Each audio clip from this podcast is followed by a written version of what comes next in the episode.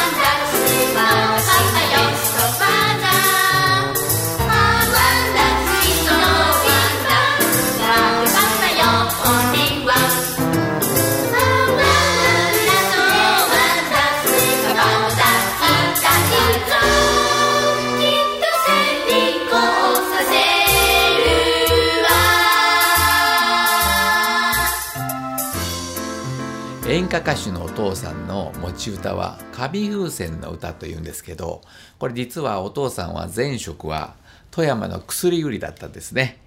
富山の置き薬というとピーンとくる年代の方もいらっしゃると思いますけれど毎年1回薬を置いて帰って使った分だけそれで代金をお支払いする。そして待ってる子供たちには紙風船をくれたり、飛行機をくれたりする。それがものすごく楽しかったんですね。今みたいなゲームじゃなくって紙風船で遊ぶ。紙風船は実は本当に柔らかいもので強く跳ね上げると破れてしまいます。だからそーっと受け止めてそーっと空に向かって打ち上げる。優しさのおもちゃなんですね。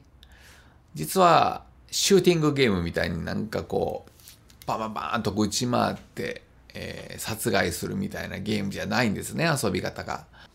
そこにこの演歌歌手のお父さんの歌の真髄があったんですね。子供たちにはそれに気づきません。でも子供たちの努力でものすごく人気のある歌手が出ているテレビ番組に出演するところまで駆けつけます。そこで目の前で歌っていたのがもう人気絶頂の歌手です。その人が歌っているのは紙風船の歌のように柔らかなものではなくてソリッドラブというものすごく硬質な愛を歌った歌を歌っているシーンがあります。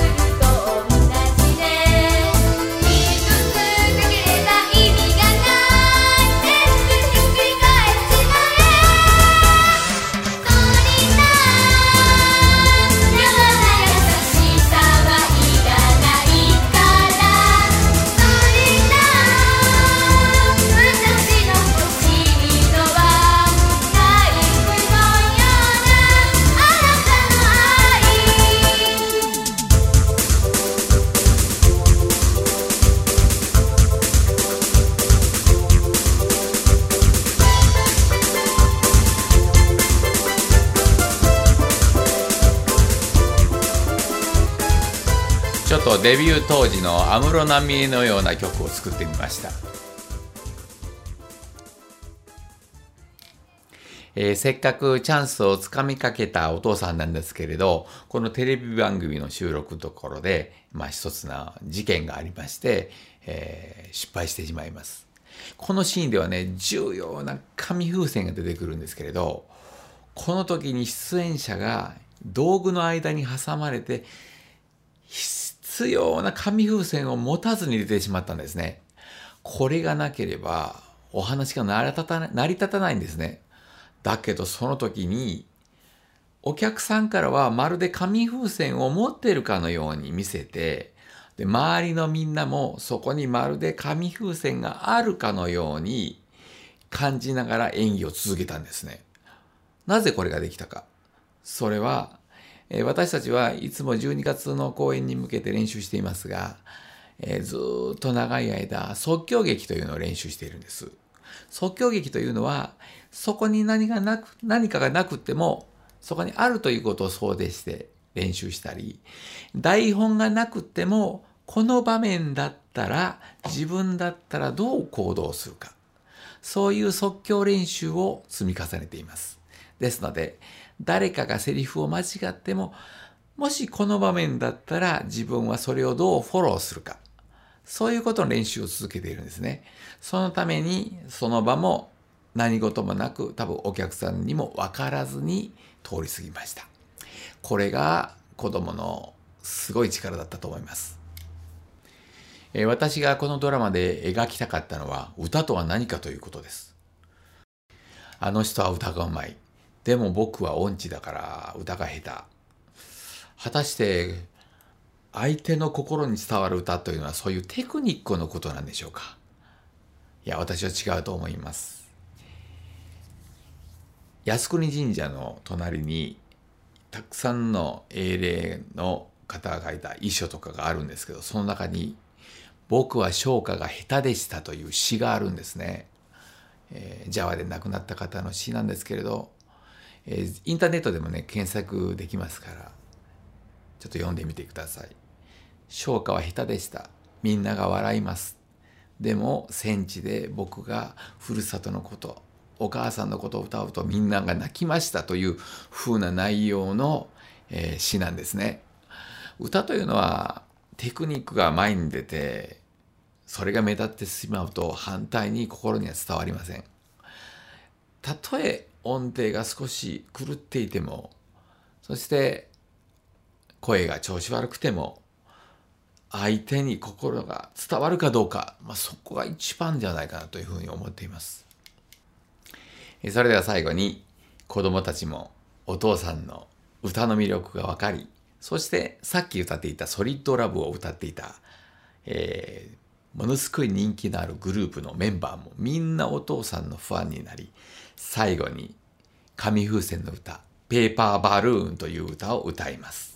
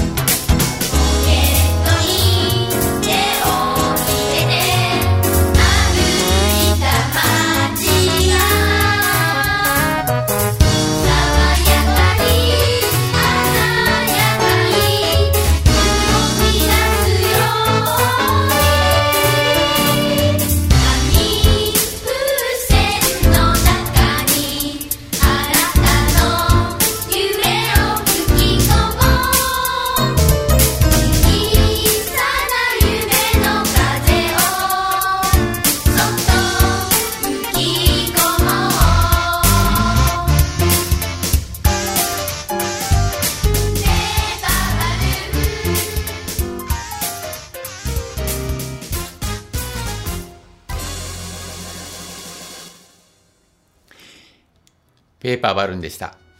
あなたに一番似合う場所を、YouTube でアップしましたので、どうぞご覧ください。そして、紙風船の歌も一緒にご覧ください。それではまた。さようなら。